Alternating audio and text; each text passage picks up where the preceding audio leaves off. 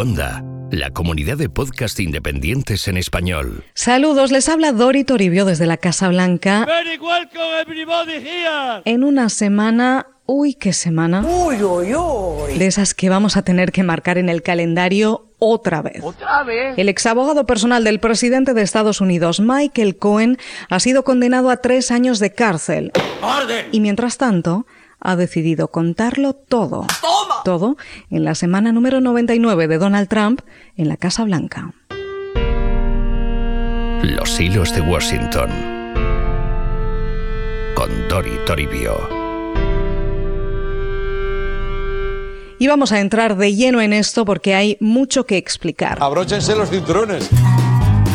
Michael Cohen, que fue el abogado personal de Trump durante 12 años hasta la pasada primavera, la persona que le resolvía todos los asuntos personales, ha sido condenado a tres años de cárcel por evasión fiscal, por mentir al Congreso de Estados Unidos y por violar la ley de financiación electoral cargos presentados por la Fiscalía del Distrito Sur de Manhattan y por el fiscal especial de la trama rusa, Robert Mueller. Yo no sé hablar ruso. De todo ello, Cohen se ha declarado culpable. Michael Cohen, President Trump's former personal lawyer, has just been sentenced to three years in federal prison. Lo primero poco tiene que ver con el presidente, son delitos fiscales de Cohen. Lo segundo, algo más. Y es que Cohen compareció ante el Congreso bajo juramento y no dijo toda la verdad sobre los intereses empresariales de la organización Trump en Rusia durante la campaña presidencial de 2016. ¡Mentiroso! ¡Mentiroso! Y esto es falso testimonio del que, según el abogado de Cohen, Trump y la Casa Blanca estaban al corriente. que aquí hay tema, pero vamos. Pero es en el tercer cargo en el que hay que detenerse y entrar a fondo porque es muy complicado. Te explicas fenomenal. Cohen se ha declarado culpable de los pagos de silencio pocos días antes de las elecciones de 2016 a dos mujeres que presuntamente mantuvieron affairs con Trump, la ex actriz porno Stormy Daniels y la ex modelo de Playboy Karen McDougall.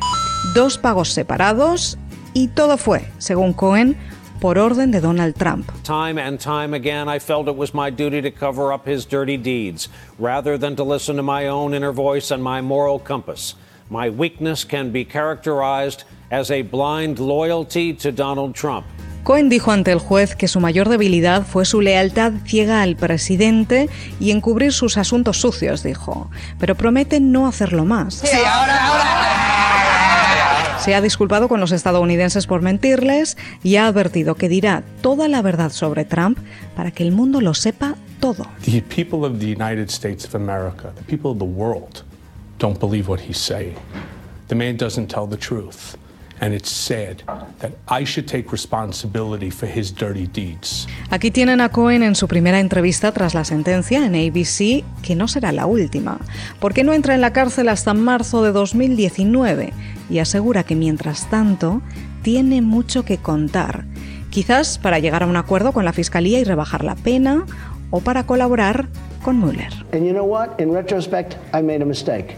Because what he did was all unrelated to me, except for the two campaign finance charges that are not criminal and shouldn't have been on there. They put that on to embarrass me. They put those two charges on to embarrass me. They're not criminal charges. Y esto es exactamente lo que dice el presidente Donald Trump, que su abogado de confianza durante más de una década miente. ¿Sí?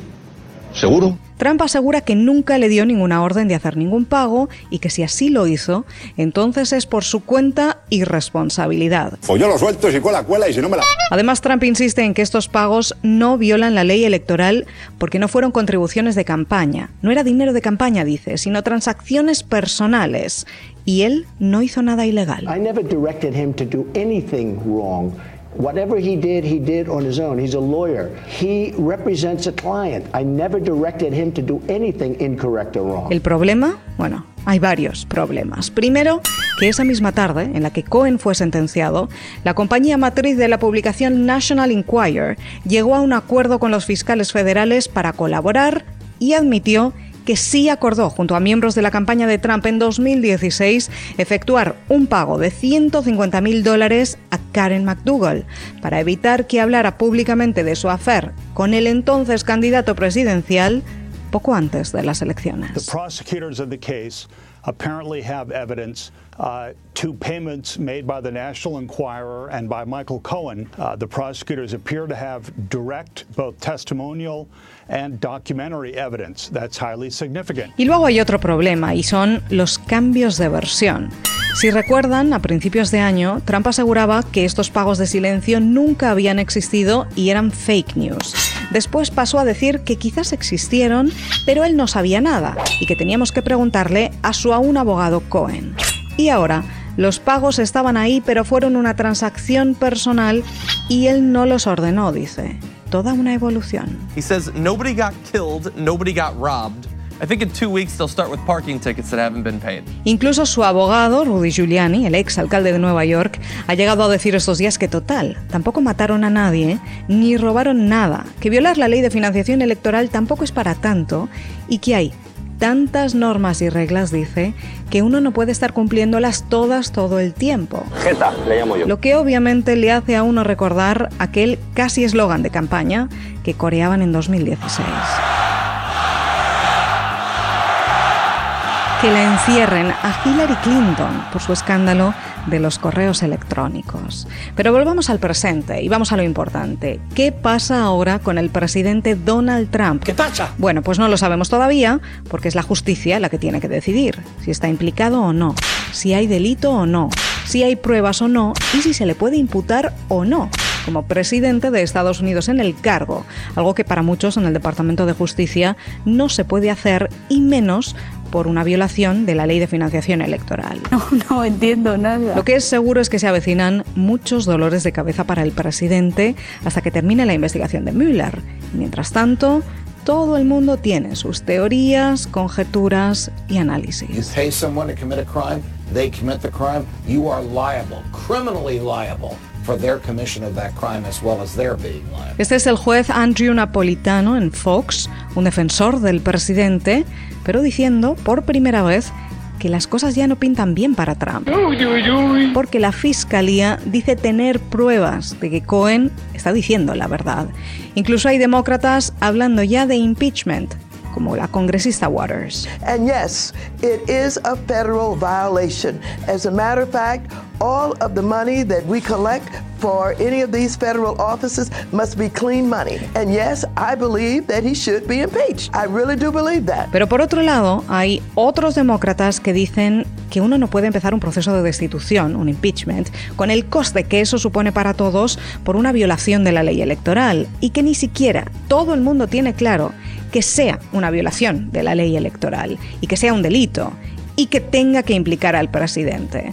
Hay que ver, menudo lío. Muchos republicanos es esto lo que sostienen y subrayan además que aquí no hay nada de conspiración con Rusia, como el senador Lindsey Graham. Anytime a former lawyer of yours goes to jail is probably not a good day, but I've yet to see any evidence coming from Mr. Cohen of collusion. Pero esto no ha sido todo esta semana. No se vayan todavía, una y más. El Senado ha aprobado una resolución no vinculante para retirar el apoyo de Estados Unidos a Arabia Saudí en Yemen y responsabilizar al príncipe heredero saudí del asesinato del periodista y colaborador del Washington Post, Yamal Khashoggi, refutando la postura de la Casa Blanca que sigue defendiendo a Arabia Saudí en todo esto. Toma la liada. Además, parece que Trump ya tiene un nombre para su tercer jefe de gabinete.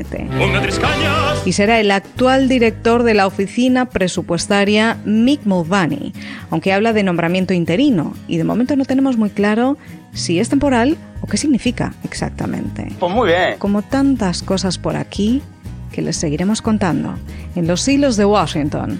Hasta entonces, que pasen ustedes una excelente semana.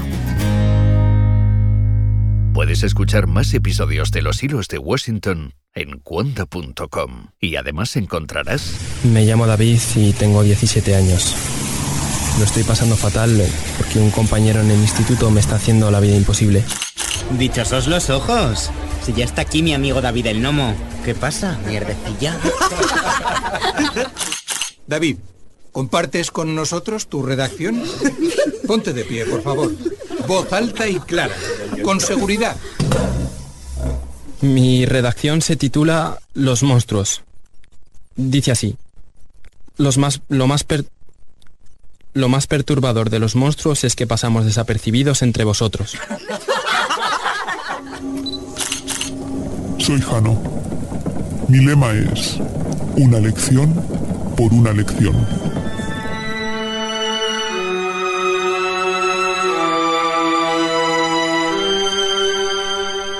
La lección. Descubre nuevos podcasts en cuonda.com, la comunidad de podcast independientes en español.